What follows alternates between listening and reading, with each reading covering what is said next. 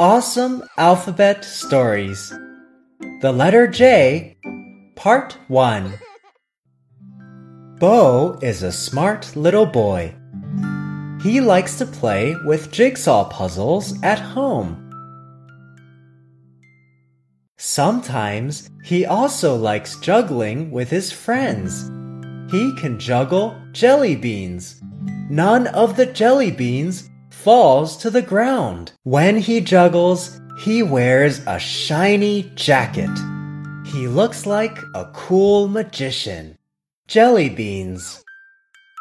Jacket. Juggling. Jigsaw puzzle.